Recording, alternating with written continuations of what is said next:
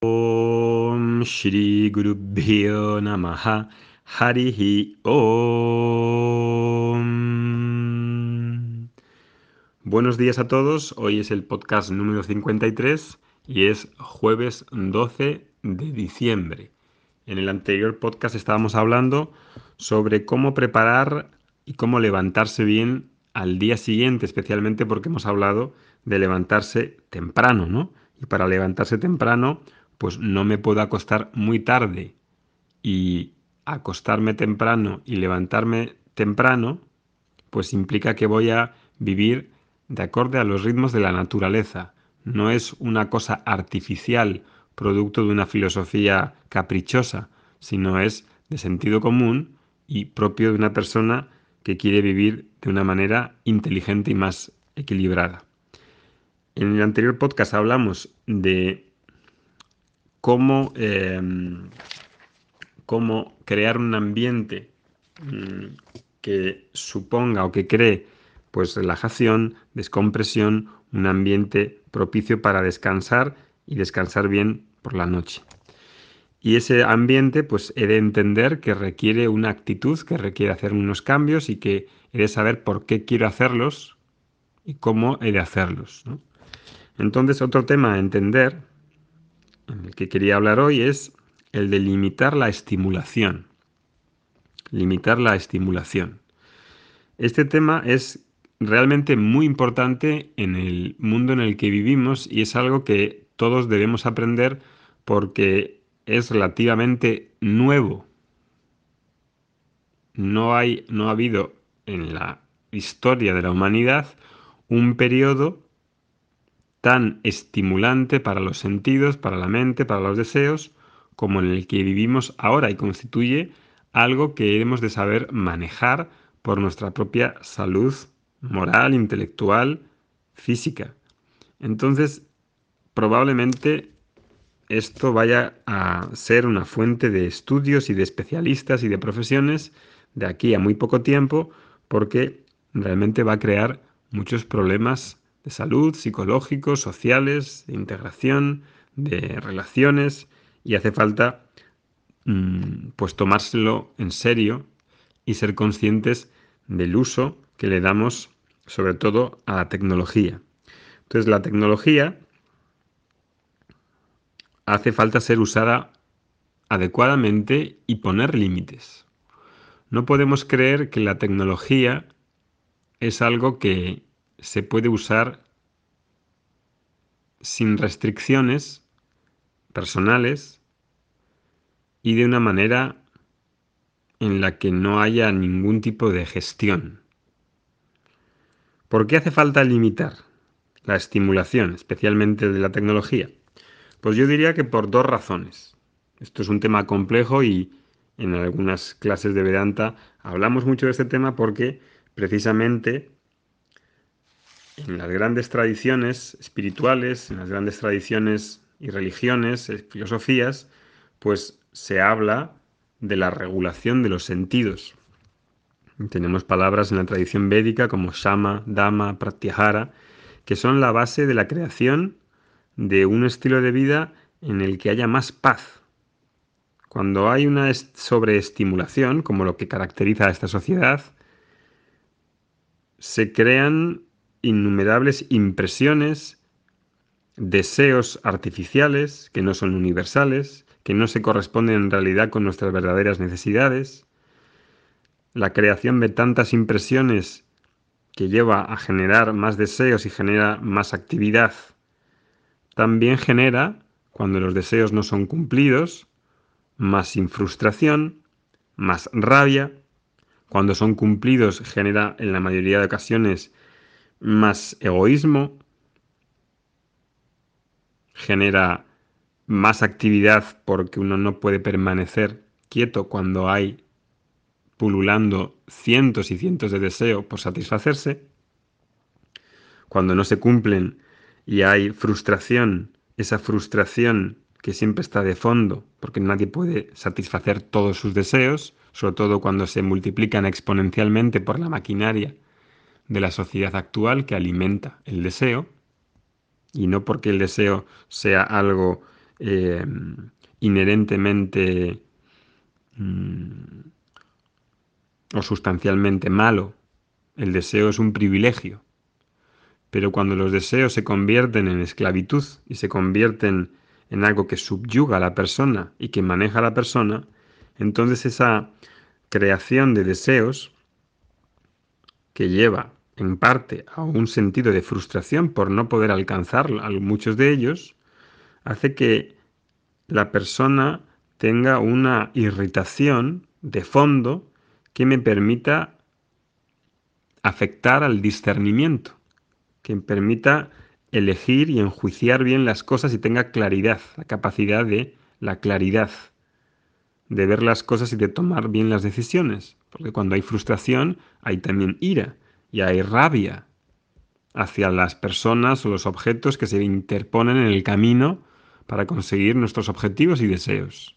Y eso hace falta tenerlo en cuenta desde la base, que es la creación de impresiones en base a la estimulación gigantesca que no tiene precedente en la historia de la humanidad, la estimulación que viene ya desde hace pues, varias décadas, con, especialmente con la televisión, Y ahora está multiplicado con el uso del móvil en particular, que ha creado una nueva ventana de interacción con el mundo en el que el aparato móvil está robándonos constantemente la, la atención.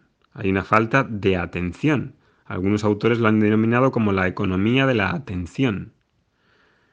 Es el consumidor la persona, las empresas se pelean por la atención del consumidor porque hay muy poco tiempo por todo ese bombardeo de estimulación. Entonces, una persona que está en cualquier camino espiritual, desde luego que quiere limitar y quiere regular sus sentidos y quiere poner límites, aduanas, filtros a lo que entra en su mundo a través de los sentidos. ¿Qué es lo que leo? ¿Qué es lo que veo? ¿Qué es lo que escucho? ¿Qué fuentes tengo de información? Y cómo hago una descompresión diaria de todo ese bombardeo constante que hay de datos, de informaciones, de impresiones, de percepciones, de, además con un sentido a veces muy, eh, muy eh, influyente. Los, los, medios de comunicación, los storytellers, quieren convencer, quieren persuadir constantemente. No es un mensaje, en la mayoría de casos, así como neutro, sino que quieren persuadir para, principalmente, hacerte comprar cosas, hacernos comprar cosas que muchas veces ni necesitamos. Entonces, toda esa estimulación hiper sensorial y psíquica, lo que conlleva en parte es un grado de crispación moral y confusión por haber perdido la guía de un estilo de vida que favorece el sentido común y que favorece los ritmos del ser humano. Entonces la tecnología, con todas esas generación de imágenes, eh, de superposiciones, hace que, que me acelere, hace que, que la percepción del tiempo se acelere de una manera dramática. Este es un tema para tratar aparte, ¿no? Porque la percepción del tiempo hoy es radicalmente diferente de lo que es antaño.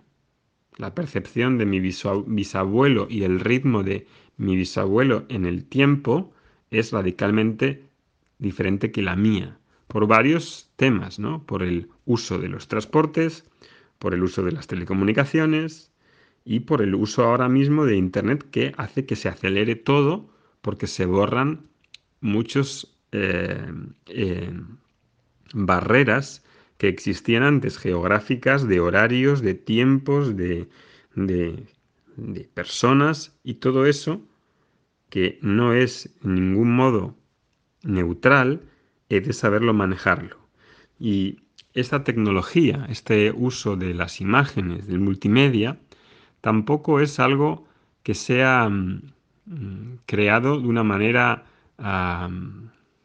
natural y no hace falta nada más, nada más ver cómo, se edita. Esto es un tema que a mí me interesa mucho, la edición, la edición y el, cómo se presenta los anuncios, las imágenes editadas y cortadas, creando un un, nexo, una conexión de tiempo, hace que todo se acelere. No hace falta nada más ver cómo son los anuncios, cómo son los cortes, cómo son las tomas, cómo, son, cómo es la duración entre ellas. Esa aceleración del tiempo percibido hace que la persona cree tantas impresiones, superposiciones en su mente y que queden recogidos en esa materia sutil que es la mente y ese material proyectado queda en el subconsciente durante horas durante el día.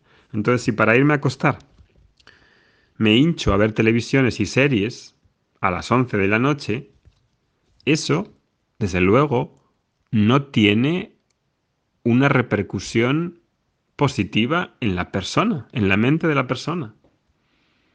¿Qué es lo que hace todo el mundo? Muy bien, que lo haga todo el mundo. La cuestión no es que lo haga todo el mundo, la cuestión es, ¿eso me viene bien? ¿Eso me es saludable a mí? ¿Me hace descansar? ¿Me hace llevar la vida que quiero llevar la persona que quiero ser? Eso es lo que he de preguntarme, o es lo que me preguntaría yo. Entonces, el uso de la tecnología, el límite de la tecnología, ha de ser usado y de poner límites y decir, a partir de las 7 de la tarde no hay más tecnología, no hay pantallas, no hay dispositivos que estén acelerándome, que estén creando en mí una percepción de aceleración y que contribuyen a un desequilibrio de los ritmos biológicos de la persona y psicológicos. Ese es un tema de la hiperestimulación y también de las continuas distracciones. Estos dispositivos móviles y las aplicaciones móviles son una fuente constante de distracciones que tiene un precio muy alto y lo vamos a ver de aquí a unos años. Ya lo estamos viendo en, en lo difícil que es concentrarse, en lo difícil que es crear, en lo difícil que es imaginar. Porque claro, si estamos siendo interrumpidos constantemente con WhatsApp, con messengers, con aplicaciones y sus eh, mensajitos que nos llaman la atención en el móvil y con dispositivos que va a haber más conectados, que es lo que llaman la Internet de los objetos, y con 5G, todo conectado, el, teléfono ya no es un teléfono ah, mecánico, es un teléfono, es un, un iWatch, es algo que ya lo conectas con el móvil, lo conectas con otros dispositivos, con la, eh, domótica de la casa. Y sabes qué ventanas hay abiertas, qué luces hay abiertas y lo controlas todo desde, desde las aplicaciones.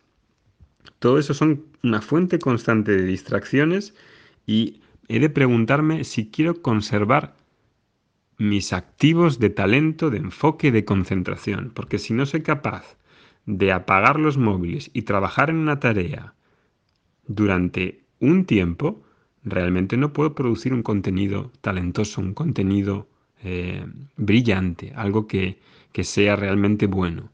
Y yo me, pregunto esto a nivel de, los artistas, que no puedan manejar esto, realmente la calidad de las obras literarias, la calidad del, artista no puede, mm, no, no, puede ser muy buena, sinceramente. El otro día hablaba una, aquí una persona que era escritora, decía que ella cuando escribe necesita soledad, necesita no ser molestada, tiene que advertir a la gente con la que vive con ella, con su familia, que durante ese tiempo no puede ser interrumpida, porque si no hay soledad, si no hay una introspección sobre sí mismo y hay una, una revisión de lo que sucede, ¿cómo me voy a producir un contenido artístico importante, de talentoso? Entonces, en otro nivel de nuestro trabajo, de nuestras relaciones, ¿Cómo puedo estar conmigo mismo y puedo estar concentrado si hay una fuente constante de, distracciones a través de la tecnología? Bien, pues este era el segundo tema que quería contaros de cómo preparar la noche para dormir y empezar el día siguiente bien. Continuaremos por último en el siguiente episodio. Que tengáis un buen día. O... Shanti Shanti Shanti Harihi Om.